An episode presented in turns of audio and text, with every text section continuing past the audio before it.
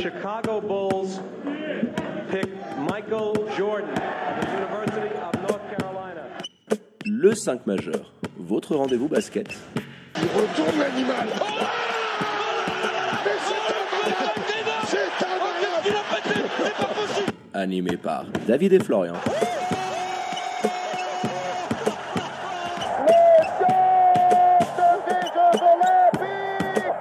Les vendredis à partir de 21h sur Radio Tonique. Bonsoir, buonasera, guten Abend, le 5 majeur est là en direct sur Radio Tonique comme tous les vendredis soirs pour votre heure et demie de basket hebdomadaire. Le 5 majeur, l'émission qui dit tout haut ce que le monde du basket pense tout bas. Et ce soir, pour m'accompagner, votre expert basket préféré. Bonsoir mon Flo, comment il va? Eh bien écoute, ça va pas mal. On a torché le, le brise-glace dans notre championnat de foot euh, du, euh, de, de la semaine. On les a démolis. 4-3. Le Porto Rico Magnifique. On nous le a salue. régalé, on l'embrasse. Alors moi je vais super bien David. Bonsoir à tous, bonsoir les amis. Alors pour nous vous êtes habitués, hein, c'est très simple, vous branchez vos transistors sur radiotonique.ch ou vos Natel avec l'appli officielle de la radio dispo sur Android ou vos téléviseurs avec vos box internet pour le direct. Le podcast, ça sera dès demain sur les diverses plateformes d'écoute. Allez, avant votre partie, welcome to the NBA spécial Sekou Doumbouya et une immersion hein, dans les coulisses du tournoi qualificatif à la March Madness avec la première rubrique, mon flow, de From the Tom, votre nouvelle chronique. On reviendra bien sûr sur l'ensemble des résultats hein, de la dernière journée de Helena. C'était la 20e. Et on a euh, notamment vu Boncourt hein, qui a pris le large à la faveur d'un troisième quart explosif face à Swiss Central, hein, dont les efforts d'un certain Ricky Price n'ont pas payé. 39 points pour lui, c'était insuffisant. Donc victoire des Boncourtois 106 à 92. Et de son côté, Vevey, tout juste remis de son litige financier avec Swiss Basket, s'imposait face à Lugano et sécurisait ainsi son spot pour le deuxième tour, 86 à 78. Massagno remporte un duel important pour la quatrième place en s'imposant facilement face à BBC Monté, 93 à 76. Et enfin, on a pour habitude de revenir dessus, mais vu la correction subie par Star Wings face au prix bourgeois, 104 à 49, on s'abstiendra cette semaine. Vaut mieux. À signaler tout de même la belle perf collective de, des hommes de Pétard Exit, 5 joueurs à 12 points ou plus. costaud. Ouais. Et puis vous l'avez compris, on va du coup revenir sur les matchs de l'Union Neuchâtel et des Lions de Genève en démarrant par les Genevois qui ont fini par se défaire des Foxes de Pully-Lausanne après un match à deux vitesses. Florian. Après un match à deux vitesses, ouais, une première mi-temps un petit peu ronronnante, on démarre avec Markel Humphrey côté des Lions euh, sur le banc. Alors on a eu Coach Chuck cette semaine au, au téléphone qui nous expliquait que ce ne sera pas quelque chose euh, qui était uniquement un coup tactique par rapport à ce match-là. C'est une Ce option. qui est important, ce sont les joueurs qui finissent le match. Alors il aime bien me le, Exactement. me le répéter et j'aime bien le taquiner par rapport à ça parce qu'il aime bien expérimenter des cinq de départ différents. Donc c'était juste euh, une tentative voilà, pour voir un peu d'autres hommes euh, aussi. Ouais, et puis c'est quelque chose auquel il réfléchissait depuis longtemps, d'avoir un joueur qui lui apporte un énorme euh, apport au scoring en sortie de banc. Euh, Markel Humphrey, ça peut être une solution. Donc il y a une petite première période, comme je l'ai dit, jouer sur un rythme un peu tranquille, un peu dans un, dans un fauteuil du côté des Lions de Genève. On va surtout chercher un petit peu poste bas à punir euh, les, les, les différentiels de taille, hein, parce que tu as Lucas Pitou qui s'est fait euh, rentrer dedans directement. Et puis euh, les, Fo- les Foxys, eux, de leur côté, restent quand même à portée de fusil, parce que mine de rien, côté Lyon de Genève, à la mi-temps, à 3 points, la stat, elle est, elle est crade. hein. Il n'y a, y a rien, rien du tout qui est rentré, malgré les nombreuses tentatives ouvertes. C'était la Bérésina. Donc c'est ce qui fait que les, Fo- les Foxys arrivent à rester dans le match. Oui, puis ils avaient aussi euh, leur, euh, leur trio euh, d'Américains hein, qui faisait énormément mal. Elston Jones, on en parlera. Il y avait le père Holoman et j'en oublie un aussi qui avait eu un. Steven un- Green. exactement, Stephen Green. Et même par moments Michael Curry. Ils ont été extrêmement à la peine euh, sur la capacité intérieure qu'avaient euh, les troupes de Randoal de Sarzin à, à pouvoir faire euh, la différence. Et puis euh, là-dessus, euh, c'est cette adresse, co- comme tu le disais, qui va, qui va repartir un petit peu à, à- à la hausse. Mais après, il y avait aussi cette défense fantomatique euh, des Foxys. Florian, tu t'en parlais. Hein. Il y a, il y a une très mauvaise oula. J'ai un chat dans la gorge. Vas-y, Excusez-moi, je me remets toujours, tout juste de cette saloperie de Corona. Alors, non, je blague. hein. C'était, une petite grippe, mais elle m'a, bien amoché quand même. Donc il y a aussi, euh, oui, tu, tu parlais de cette défense, il y a des mauvais switch, c'est un petit peu tête en l'air sur les, sur les coupes des, des Lions, et puis les box-out, quoi. C'est une, c'est une catastrophe euh, du côté des, des Foxys. Ils viennent pas chercher les Lions également assez haut sur le terrain, il n'y a pas de travail de harcèlement. Et, Et bah, ça fait- euh, D'ailleurs, Florian, là-dessus, euh, le coach, on en parlait, Randoil de Sarzin, euh, en conf de presse, était assez énervé par rapport à ça. On a pu échanger aussi euh, à la fin avec notamment le président euh, des Lions, Imad Fatal. Et il avait ces deux images euh, qui lui restaient en tête où il nous disait euh, Tu te rends compte, voir Markel Humphrey, le plus âgé sur le terrain, le plus ex- expérimenté, un des joueurs les plus titrés en LNA, euh, faire couper des lignes de passe, faire des pressings à euh, mi-terrain, et Marquis Addison, qui est quand même a priori un joueur offensif, qui venait contester euh, jusqu'à mi-terrain, des lignes de passe également, nos joueurs, ça, on n'était pas prêt à le faire. Et ça l'avait assez remonté, le rendou, hein, comme on l'appelle dans le milieu. Mais bon, j'ai j'ai bien aimé son discours, assez, assez réaliste euh, par rapport à Mais ce il s'était toujours assez juste, ouais. Et puis c'est surtout que le contraste était quand même saisissant entre les Lions. Alors il y a ce rythme un petit peu de sénateur dont j'ai parlé offensivement. Défensivement, effectivement, ils vont les chercher très haut. Et en deuxième période, tu as ce travail de pression un petit peu sur porteur qui va porter ses fruits. Il y a 28 points contre 7 en turnover en, en faveur des Lions. Il y a un apport du banc aussi. Alors, de par le fait que Markel Humphrey se retrouve sur le banc, qui est de 32 à 11 pour les Lions, forcément, ces petites, euh, ces petites différences-là, elles deviennent, elles deviennent grosses avec l'usure physique, avec l'usure mentale. Et on a vu rapidement, en deuxième mi-temps, les Lions prendre le contrôle du jeu et faire assez mal, à, faire assez mal aux Foxes, notamment sur leur perte de balle. Bah, les paires de balles, il, nous le disait justement, le, le coach euh, des Foxes, qu'à l'habitude, hein, les, les Lausannois sont une des meilleures équipes de LNA avec à peu près de mémoire, si je me rappelle bien, 9 interceptions par match.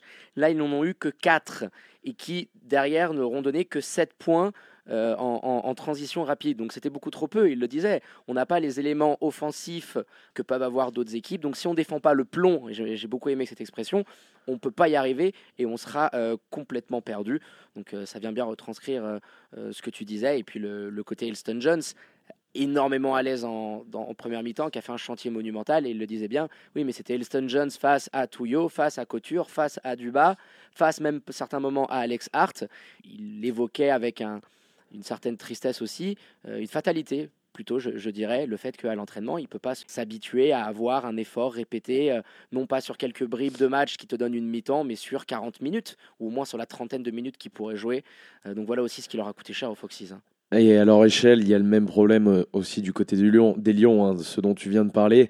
C'est pour ça que je voulais évoquer ce point. Il faut impérativement l'Europe pour les Lions l'an prochain. On voit parfois un petit peu de lassitude chez les joueurs, des joueurs qui sous-performent ou qui n'ont pas le, niveau d'exigence mentale. Je pense à Marquis Addison qui avait connu une mauvaise passe. On voit aussi des joueurs qui jouent sur un rythme de sénateur, je l'ai dit tout à l'heure, balle en main, c'est pas assez suffisant. Alors, ça va être fait par intermittence, mais globalement, on n'a pas à souvenir d'un match où on s'est dit de A à Z, les mecs. Alors, s'il y a cette confrontation face à Fribourg, c'est pas assez. Donc, on a besoin de, connaître du côté des Lions un autre niveau d'intensité pour voir ce groupe évoluer. Et je pense que sans ça, l'année prochaine, on aura les mêmes soucis et les mêmes problèmes euh, d'irrégularité dans le, dans le contenu, dans ce qu'on voit euh, des Lions de Genève euh, chaque semaine. D'être beaucoup plus dans l'action, Florian, et non en réaction. On le dit souvent, c'est une équipe à réaction, les Lions de Genève, et qui, de par leur qualité intrinsèque, il y a des joueurs aussi de très haut niveau, et la différence avec la grande majorité des équipes de LNA fait que, en étant dilettant sur une mi-temps, comme ce fut la rencontre face aux Foxes, tu parviens tout de même à avoir un avantage conséquent sur le deuxième acte parce qu'en face il y a un manque de rotation, physiquement ça saute, tu arrives à trouver des ajustements. Et puis, euh, puis tiens aussi euh, petite euh, euh, intermède qui à mon avis n'a pas joué en faveur des troupes de, de Sarzin, c'est ce petit incident avec le filet juste à la, à la sortie de la mi-temps où, tu as vu que ça n'a clairement pas aidé les Lausannois parce que ça a rajouté une bonne dizaine de minutes à la mi-temps et les joueurs qui étaient chaleur, Holoman, Jones et Green, ils ont eu énormément de mal à se remettre euh, dans le bain et c'est aussi ce qui a pu expliquer qu'après l'écart a, gonflé et puis dès que tu, tu- tu l'as vu passer au-delà des 12, 10, 12 points, ça semblait assez irrémédiable pour, euh, pour Lausanne. Ouais, au-delà de cet incident, hein, il y a quand même une mi-temps, donc ça c'est pas rare de voir une, une facette et puis l'autre de, de n'importe quelle équipe, hein, pas uniquement des Lions. Et puis là, pour parler des, des Foxes, effectivement, ils reviennent moins bien de la mi-temps, mais les gars, on savait très bien qu'ils n'allaient pas rester comme ça. J'ai pas vu euh, de gestes d'énervement, d'agacement côté Lyon de Genève. Je pense qu'on s'attendait à ce que l'adresse diminue un petit peu, à ce que la réussite dans les duels offensifs diminue aussi. Donc il y a surtout une, différence de qualité entre ces deux effectifs que, que Randoual de Sarzin a, mentionné, tu, le disais tout à l'heure, qui fait que bah, les Lions de Genève prennent effectivement l'ascendant dans la, dans la deuxième mi-temps. Et puis pour faire un, pour faire un, gros match, euh, pour, pour faire un exploit, tu as besoin pour une équipe comme les Foxes que ton adversaire direct, quand c'est les Lions de Genève, soit pas bien sur l'intégralité d'un match. Là, une mi-temps, euh, ça, suffit, euh, ça suffit à faire la différence. Oui, ça a clairement suffi. Il y a eu des problèmes de faute qui ont énormément handicapé également. On en reparlera un petit peu plus tard, euh, notamment sur le poste euh, de meneur. Et puis après, la, logique qui s'est quand même, euh, somme toute, fait, fait respecter. Donc voilà, une victoire bien construite, notamment dans ces 20 dernières minutes par les Lions de Genève. Allez, après cette analyse un peu plus globale et tactique de la rencontre, on va maintenant passer à l'analyse individuelle des éléments, tes, euh, tes satisfactions. Florian, tes déceptions, on commence avec ton traditionnel top 5, avec les meilleurs joueurs de cette rencontre. Et Marquis Addison, qui termine quand même à 26 points, en étant qu'à 6 sur 11 au tir et à 2 sur 7 de loin, ce qui est déjà pas mal. Euh, sa grande force, ça aurait été d'aller chercher des fautes. On l'a vu un nombre de fois hallucinant sur la ligne, il termine à 12 sur 13 au lancer. Euh, il a été hyper agressif offensivement comme défensivement. On l'a vu une bonne partie du match aller chasser très haut, ce dont parlait Randoual de Sarzin sur le terrain. Euh, ça a fait beaucoup de bien aux Lions de Genève et on a eu, ils ont pu récolter les fruits de ce travail d'acharnement, notamment en deuxième mi-temps avec ses pertes de balles. Et puis 20 26 points, c'est son season high, euh, 4 rebonds et encore des bonnes mains pour aller gratter trois ballons. Bah, on le sait hein, que Marquis Addison, c'est un des tout meilleurs arrières du championnat. On l'a assez répété. Euh, un habitué traditionnel. hein, il a sa carte gold euh, du, du top 5. Mais euh, on attend un petit peu plus de son côté euh, les gros matchs. Donc là, il est apparu. Belle présence sur la ligne des lancers francs avec une très très grosse agressivité. Euh, Peut-être quelque chose qu'on aimerait voir dans les prochaines semaines. Hein, Marquis Addison euh, qui attaque un peu plus le cercle parce qu'on a bien vu que quand il est au niveau de la ligne, c'est quand même de, l'argent en coffre. Allez, on passe maintenant à ton deuxième élément de ce top 5. Markel Humphrey, le capitaine, qui sortait du banc, on l'a dit tout à l'heure, qui termine avec un bon petit match quand même, un 19 points, 6 rebonds, euh, il a même quelques petits assists, ouais, 3 assists, et en 25 minutes, Trois voilà. interceptions aussi. ouais. Donc il était un petit peu au four et au moulin. hein. En, en 25 minutes, Markel Humphrey, euh, qui aura fait énormément de bien, il a permis d'énergiser un petit peu les troupes avec euh, sa rentrée. Il a fait du bien dans, dans un moment où les Lions étaient un petit peu en difficulté, notamment dans le jeu. Et puis voilà, il est monté à l'arceau, il a claqué un ou deux dunks, il a fait ce qu'il sait faire, Markel Humphrey. Bon, la valeur sûre, hein, ton meilleur élément sur 2020 qui continue toujours dans cette constance-là. Donc pas vraiment une surprise de, le retrouver là. Et puis on va passer maintenant au troisième joueur de, de ce top 5. Ray John Kelly, alors qui a fait un, bon petit match, encore auteur de 17 points. Euh, 17 points, 5 assists pour Ray John Kelly, que moi j'ai trouvé euh, très bon et très intelligent. Alors je pense que c'était un choix de tactique voulu par coach d'aller euh, chercher Luca Pitou poste bas parce Il qu'il est allé lui faire euh, Oh, il, est allé, chanson. ouais, ouais, il est allé lui faire un nombre de fois hallucinant. Donc voilà, encore un, un beau match, ça fait deux trois belles performances, belles prestations de la part de John Kelly. On le disait, euh, il y avait un petit peu, le- de temps en temps, on pouvait remarquer ça, le fait que, que Marquis n'est plus la même, euh, ou l'est beaucoup moins qu'avant son arrivée. Et ben là, euh, Marquis, il a réussi, disons qu'ils ont réussi à cohabiter tous les deux, et c'est la première fois que je le vois de manière euh, très positive comme ça. Donc bon, bon petit match de Ray John Kelly, bonne cohabitation avec Marquis Addison, c'est de bonne augure pour la suite ça. Oui, on en a parlé euh, durant la rencontre parce qu'on l'a commenté. hein. on est en train de l'oublier sur, sur la chaîne YouTube de Swiss Basket et sur Radio Tonic en direct. Ils ont beaucoup communiqué l'un avec l'autre sur le terrain. Beaucoup plus dans la provocation, euh, pas de shoot longue distance pour lui sur cette rencontre-là, mais très adroit, et notamment en post-up où il a fait des misères au, à, à Lucas qui, qui revenait sur, euh, sur cette air. Donc euh, un, un match qui est vraiment dans la continuité. hein. Ça fait euh, un bon petit mois euh, qui commence à prendre la mesure de ce poste-là. Tu sens que John Kelly, c'est vraiment un des, un des très très bons moves de cette année 2020. Tu as clairement été gagnant dans, dans cet échange avec Derek Colter. Et puis tu vas quand même nous mettre dans ce top 5 quelques petits éléments des Foxys quand même. Oui, parce qu'il y a eu du bon quand même, on en a parlé. Elston Jones, euh, pour sa première mi-temps de très bonne facture offensivement déjà, hein. il était déjà à 14 points à la mi-temps.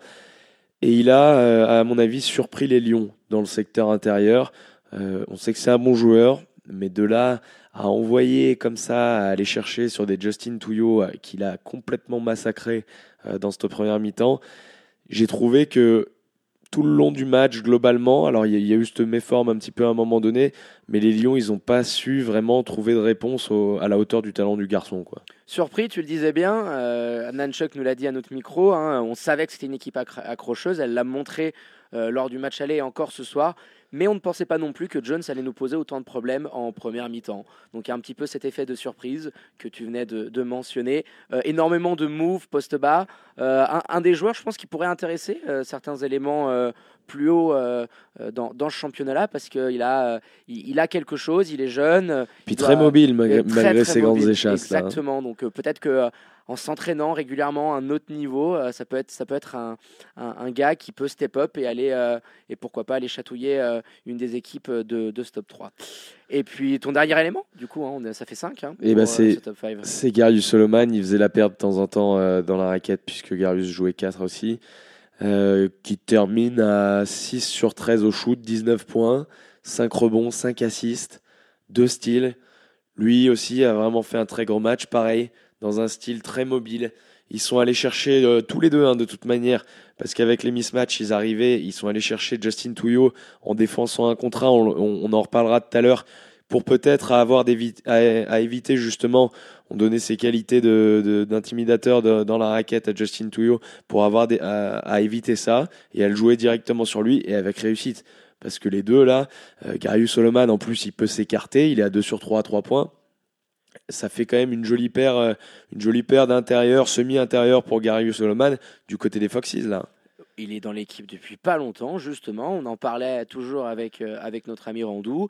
Et euh, je lui avais posé une question en conf de presse hein, pour savoir un petit peu comment il sentait cette raquette pour, pour les semaines à venir. Et avec cette ambition hein, qui, peut, qui est toujours celle de, des Foxes, pardon, d'aller chercher cette place de playoff. Et bah, euh, avoir ces deux éléments-là peut être clairement un, axe euh, majeur pour, euh, pour Lausanne. Donc ouais, bon, j'ai beaucoup aimé, ça dégainait à l'extérieur, on était vraiment pas mal du tout. Et puis après, ces satisfactions, tu nous sors le sécateur andalou, hein, la sulfateuse, vous en avez l'habitude, le flop 5 de votre Florian avec tes déceptions. Alors j'ai mis la défense des Foxes, mais on en a déjà parlé de manière détaillée dans le résumé de la rencontre, donc je passe tout de suite au deuxième élé- élément. Jérémy Landerberg, qui a été quand même handicapé trop vite par des fautes assez bêtes, j'ai trouvé, euh, qu'il a commis en première mi-temps.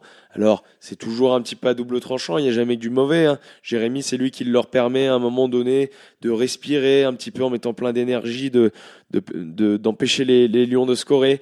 Mais il a quand même été aussi trop brouillon offensivement, à 1 sur 9 au shoot, 4 turnovers, il me semble. Donc c'est pas un match référence pour, euh, pour Jérémy Landerberg, qui, qui s'est un petit peu euh, mélangé la- les pinceaux dans toute l'intensité qu'il a vou- voulu mettre. C'était un peu trop par moment. Oui, puis associé euh, à, son compagnon, dont on va sûrement parler plus tard, euh, Lucas Pitou, euh, c'est quand même le dépositaire du jeu. C'est un historique, il est là depuis des années. Euh, de Sarzin le disait très bien, hein, sans un Jérémy pour, pour nous poser tactiquement, mettre en place nos systèmes, ça devient difficile. Et ces problèmes de faute, hein, où il en prend, je crois que c'est en début de, troisième quart, Florian, il en prend deux coup sur coup. On le disait au, au, au- au commentaire, tiens, il faudrait pas qu'il en reprenne une. Et qu'est-ce qui s'est passé cinq secondes plus tard? Boum, il, prend sa quatrième. Et ça a clairement conditionné toute la deuxième mi-temps des Foxes. Donc ouais, déjà quand il est pas là, ça, s'est vu sur le terrain. Il y avait euh, un manque euh, cruel de, de, dans, le jeu. Et puis en plus sur, sur ces premières euh, minutes et notamment cette première mi-temps, on l'a pas trouvé là. Donc on attend un petit peu plus de, son côté. Allez, troisième élément de ce flop 5. Et ben on continue, hein, toujours du côté des Foxes, avec Michael Carré, qui a été complètement à la ramasse pour défendre sur les extérieurs. Il aura coûté, je pense, à son, à son équipe par ses déplacements, pas toujours intelligents. Il aura coûté pas mal de points. Il n'a pas été en réussite offensivement non plus, mais ça, c'est un petit peu plus habituel. Bon, il a quand même le mérite de prendre des responsabilités au shoot. Il s'est pas caché. Malheureusement, ça fait 1 sur 7, donc mauvais match des deux côtés du, du terrain. Euh, Michael Carré, membre du flop 5 à part entière. Oui, pas grand chose à dire, Florian, là-dessus. Une ou deux minutes intéressantes quand il est rentré, et puis après, euh, on, avait du mal à voir l'impact qu'il pouvait amener euh, de ce côté-là. Il en attendait plus aussi, euh, Randwall de Sarzin. Donc voilà, logiquement, dans, ton flop 5, ça ne me surprend pas. Et puis on va passer peut-être maintenant à un élément, un élément du cru. C'est ça, le Luca Pitou. Euh, J'en ai parlé aussi beaucoup, donc très régulièrement ciblé poste bas par John Kelly. Il était en grande difficulté offensivement et de manière générale sur le parquet. Euh, c'est, je pense pour ça d'ailleurs hein, qu'on, l'a vu limité en, en, nombre de minutes. Il est à 18 minutes normalement aussi à peu les près. Fautes, aussi les fautes qui l'ont, qui l'ont un petit peu handicapé. Aussi les fautes, mais il fait sa troisième assez tard hein, sur, son deuxième, sur son troisième passage. Donc euh, surtout son, son niveau de jeu, notamment en début de match, où euh, je pense que Randwaldo Sarzin et son assistant ont dû se dire ça va être très compliqué de faire re-rentrer le pépère sur le parquet parce qu'ils vont nous le bouffer poste bas quoi. Ils ont euh, cette maîtrise technique sur demi-terrain les Lions de Genève pour te permettre à chaque fois d'envoyer un meneur en isolation poste bas sur le Capitou. Oui, ou à un moment on a même vu Markel Humphrey également, ça oblige à des aides et, euh, et des switches. Euh, donc toujours compliqué pour lui, on le sait, c'est un ancien de la maison et euh, depuis son départ des Lions, c'est toujours compliqué, on le sait mentalement, à appréhender ce genre de match, ce retour euh, sur des terres qui t'ont vu briller. Donc encore un match décevant pour Lucas Pitou au pommier, un manque de logique de sa présence dans, dans ce flop 5. Et puis le dernier élément, mon Flo. Et on passe du côté des Lions de Genève avec Justin Touillot, j'en ai parlé aussi tout à l'heure. les Lions l'ont recruté en vantant ses mérites dans l'art de l'intimidation et, de faire hésiter les, extérieurs à driver au cercle. Il était cette fois-ci attendu dans un domaine différent, à savoir la défense en un contre un poste bas, face à des intérieurs très mobiles, on l'a dit, comme Holoman et surtout comme Elston Jones. Et on l'a vu en grande difficulté quand même. Il fait, euh, il fait une vingtaine de minutes. C'est un petit peu lent dans ses déplacements, bougé parfois même physiquement par, euh, par Elston Jones il s'est fait dévorer au rebond. Hein. Euh, j'ai pas sa stat, euh, sa stat de rebond euh, défensif ou offensif, hein, les deux globales. Ah bah ça va être très vite. Il a aucun rebond défensif et juste deux prises offensives, voilà. deux petits rebonds pour lui, c'est trop peu. Donc voilà, il s'est fait dévorer euh, au rebond par manque d'explosivité un petit peu parce que ça des, as des joueurs plus petits qui sont arrivés à, à chercher. Et voilà, on le saura. je pense que, alors même si c'est la première fois qu'on le voit dans ce registre, il est bien moins intéressant dans une défense euh, intérieure en 1 contre 1 que justement, comme on le disait tout à l'heure, à pouvoir venir en aide avec son, son QI défensif sur les, euh, sur les drives euh, des, des extérieurs des équipes adverses au Lyon. Ouais, il avait laissé euh, présager de bonnes choses à Fribourg. Là, c'était beaucoup plus compliqué pour lui. On a été étonné. Il n'a pas pris énormément de minutes. Euh, il a pris la foudre en première mi-temps euh, face au père Elton Jones. On l'a assez dit. Donc, on attend de voir. Il vient d'arriver. C'était son, son deuxième match seulement sous les couleurs des Lions. Peu d'entraînement pour lui. Il faut qu'il s'acclimate. Donc, on va, laisser un petit peu le bénéfice du doute. Mais c'est vrai que par rapport à son profil, ce qui a été vendu, hein, on l'avait dit dans cette émission-là, c'était un petit peu surprenant de le voir autant à la peine défensivement parlant donc affaire à suivre. Avec cette petite trêve, coronavirus oblige, on en parlera dans quelques minutes. Ce sera peut-être l'occasion pour lui aussi de prendre euh, physiquement parlant, parce qu'on le sent un petit peu. Euh, elle n'est pas assez explosif, pas assez réactif. Il n'est pas physiquement, je pense, encore à 100%. Donc, euh, ça sera un axe de, de développement, clairement, du côté des Lions de Genève. On a fait le tour sur cette rencontre, Flo, et on va passer maintenant à celle qui voyait l'Union Neuchâtel affronter le BBC Nyon, hein, le dauphin de Fribourg olympique euh, au championnat, qui s'est quand même fait une sacrée peur sur cette rencontre. Hein. Oui, ils se sont fait peur, les, joueurs de l'Union, exact. Euh, il y a une première mi-temps qui est catastrophique de la part des, des Neuchâtelois. Il y a un manque d'envie qui est clair. Il y a aussi un manque d'humilité, je pense, et, euh, et là, tu as des joueurs euh, comme euh, Brian Colon notamment, qui n'ont pas eu, je pense, la bonne attitude. D'ailleurs, Daniel Gotals l'a assez bien dit en, en conférence d'après-match. Et puis, tu as une absence totale de défense. Alors, j'ai cité Brian, mais il n'est pas seul. Hein. Il, y a, énormément de choses qui vont pas, même des tauliers, même Marquis Jackson, l'étranger qu'on verra ensuite faire une, grosse deuxième mi-temps. Il y, a, il y a eu des manques, peut-être pour la première fois de la saison, c'est ce que disait Daniel Gotals dans le, respect de l'adversaire, dans, l'humilité. Et on sait que c'est des qualités dont on a besoin au niveau. Alors c'est une jeune équipe. Euh, C'était la première fois. On peut plaider l'accident. On surveillera un petit peu ce qui se passe sur les semaines à venir. Et puis quand même, ce qu'il faut pas oublier, c'est qu'au final, ils, finissent par s'imposer. Oui, il a été assez euh, transparent et calme par rapport à, à ce scénario de match qui, qui, vient à se répéter un peu inlassablement côté, euh, côté de l'Union. Il nous le disait, hein, je ne suis pas énervé. Euh, je leur ai simplement dit qu'ils étaient ridicules. Est-ce que c'était là cette image qu'il voulait donner au public, aux dirigeants et aux fans de basket?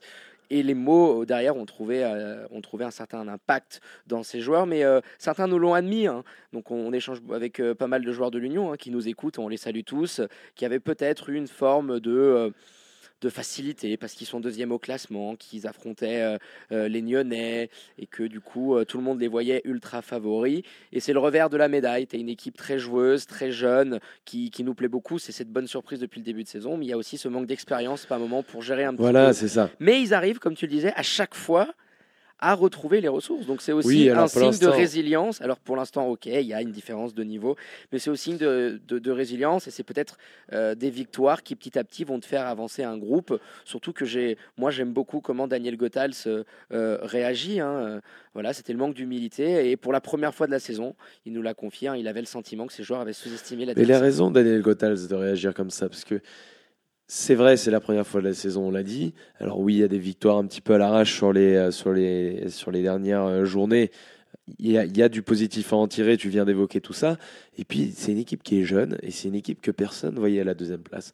Donc il y a aussi à un moment donné une attitude de la part des joueurs face à ce statut de favori, euh, une attitude qu'ils ont et qu'ils ne connaissaient pas avant. Je veux dire, nous, euh, quand on va chercher notre baguette à la boulangerie, s'il y a personne dans les rues à cause du coronavirus, on va aller la chercher tout tranquille. Et puis s'il y a euh, 500 personnes en train de nous regarder, en train d'aller acheter notre baguette comme ça sur le trottoir, on n'aura peut-être pas la même attitude. Donc il y a aussi le, le regard des gens, le fait de jouer devant du monde, C'est un superbe exemple. hein. qui fait non mais c'est vrai, c'est vrai. oui, oui, C'est un- exemple que j'ai. C'est un exemple euh, que j'ai de la, de la part d'un préparateur mental que j'embrasse qui s'appelle Ronan Lafay, qui travaille avec des champions de, de tennis euh, notamment, et, euh, et qui voilà explique tout ça, le, le, fait d'être regardé effectivement. Et, c'est déjà, alors on n'a pas une, une médiatisation extrême, mais c'est déjà quelque chose d'être dans une salle avec euh, la pression de, des supporters, l'attente qu'il y a autour, euh, naissante autour de ton groupe. Donc voilà. Pour en revenir au match, euh, Nyon, eux, de leur côté, ils ont fait ce qu'il y avait à faire. Ils ont été appliqués défensivement. Ils punissent le manque d'envie de Neuchâtel en première mi-temps. À l'intérieur, notamment, où Sané punit notamment les mauvaises rotations, le manque criant de communication en défense. Et puis, euh, malheureusement, tu, le sens très bien, de toute façon, en fin de première mi-temps, il y a quand même un petit manque dans ce groupe de joueurs à droite loin dans la rotation d'Atala qui les empêche de tuer euh, un petit peu le match. Bah oui, hein, euh, sur, cet aspect-là, seul Endoy et, le petit espagnol Cabo Shimaro peuvent prendre euh, ce genre de, de responsabilité, mais l'adresse elle est trop faible, 1 sur 10. Alors tu arrives à dominer parce que tu as un joueur comme euh, Tchèque Sané hein, qui est inusable. Tu, tu sens tout le talent de, de ce joueur-là, hein, passé par la Pro les championnats du monde, on en a souvent assez parlé, et qu'avec le peu de minutes, parce qu'il est souvent en dessous des 30, fait à chaque fois des chantiers monumentaux. Euh, à la mi-temps, euh, quand on commentait le match des Lions de Genève, on voyait euh, ses statistiques qui étaient énormes. Il était déjà en double-double. Personne n'arrivait à, l'arrêter du côté de l'Union de Châtel. Et tu as toujours ce côté-là un petit peu bâtard, c'est que tu sais que sur la fin de match, euh, ça, ça va peiner, ça va tirer la langue. Et ces rotations-là, tu le disais bien, en général, et sur le, le fait d'avoir des joueurs à droit depuis le parking, coûte cher euh, aux troupes d'Alain Tala. 41-26 à la mi-temps. Neuchâtel va revenir des vestiaires avec sa défense, ce coup-ci, hein, c'est mieux.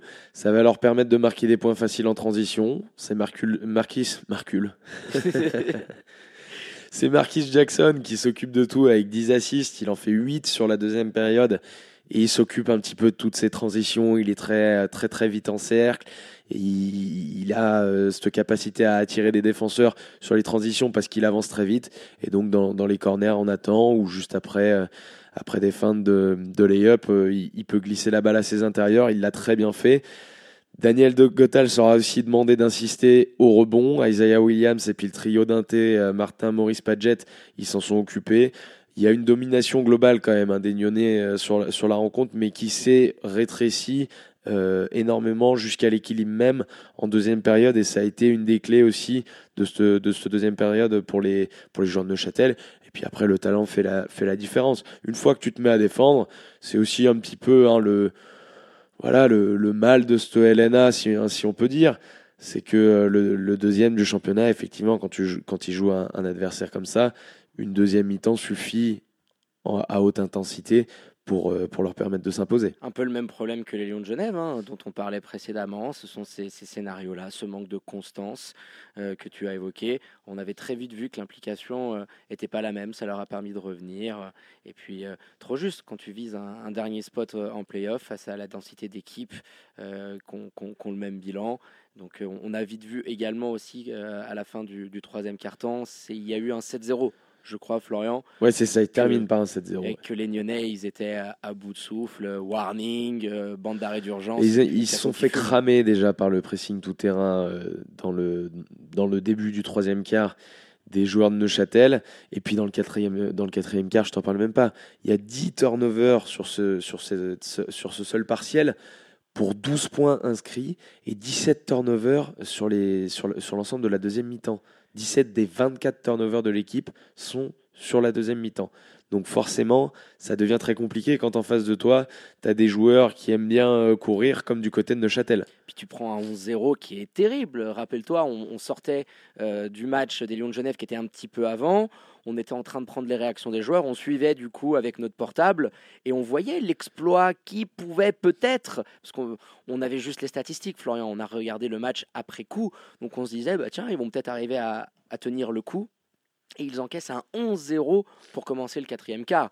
Donc au bout de- au bout d'une ou deux minutes, on se disait, bon, voilà, le, le momentum a clairement changé et on ne voyait plus les troupes de Daniel Goethals lâcher le, le morceau et lâcher euh, le bout de viande une fois qu'il l'avait dans Voilà, la quand bouche. tu es pris dans la ferraille, c'est c'est terminé. Exactement. Et puis derrière, ils ont contrôlé quand même euh, assez euh, facilement sur, euh, sur cette rencontre. Donc ils, continuent à être là, alors à apprendre des exigences du plus haut niveau, dans, dans la constance, dans la concentration. Ils ont le coach adéquat pour ça. Et puis ça s'installe. hein. Des fois, c'est des petits matchs un petit peu stupides que tu pourrais perdre. Donc là, ils ont, ils ont été quand même vaillants, les joueurs de, l'Union de Châtel. Et puis, on salue également hein, notre ami Sébastien Cliva qui était au, au sifflet de cette rencontre. Et on a fait le point sur euh, tous les matchs de cette journée de LNA et on va passer au point classement. Florian, avec euh, vous, êtes, vous, en êtes, habitué. hein, Fribourg toujours leader avec une seule petite défaite pour 19 victoires. L'Union de Châtel, hein, dont on vient de parler, qui maintient sa deuxième place à distance des Lions de Genève, troisième avec 18 victoires euh, et deux matchs de retard sur les troupes de Daniel Goethals. À la quatrième place, on retrouve Massagno avec 14 victoires et là aussi qui maintient euh, à distance grâce à sa belle victoire face à son concurrent principal monté cinquième. On retrouve ensuite Vevey et Boncourt au sixième et septième place avec 8 victoires.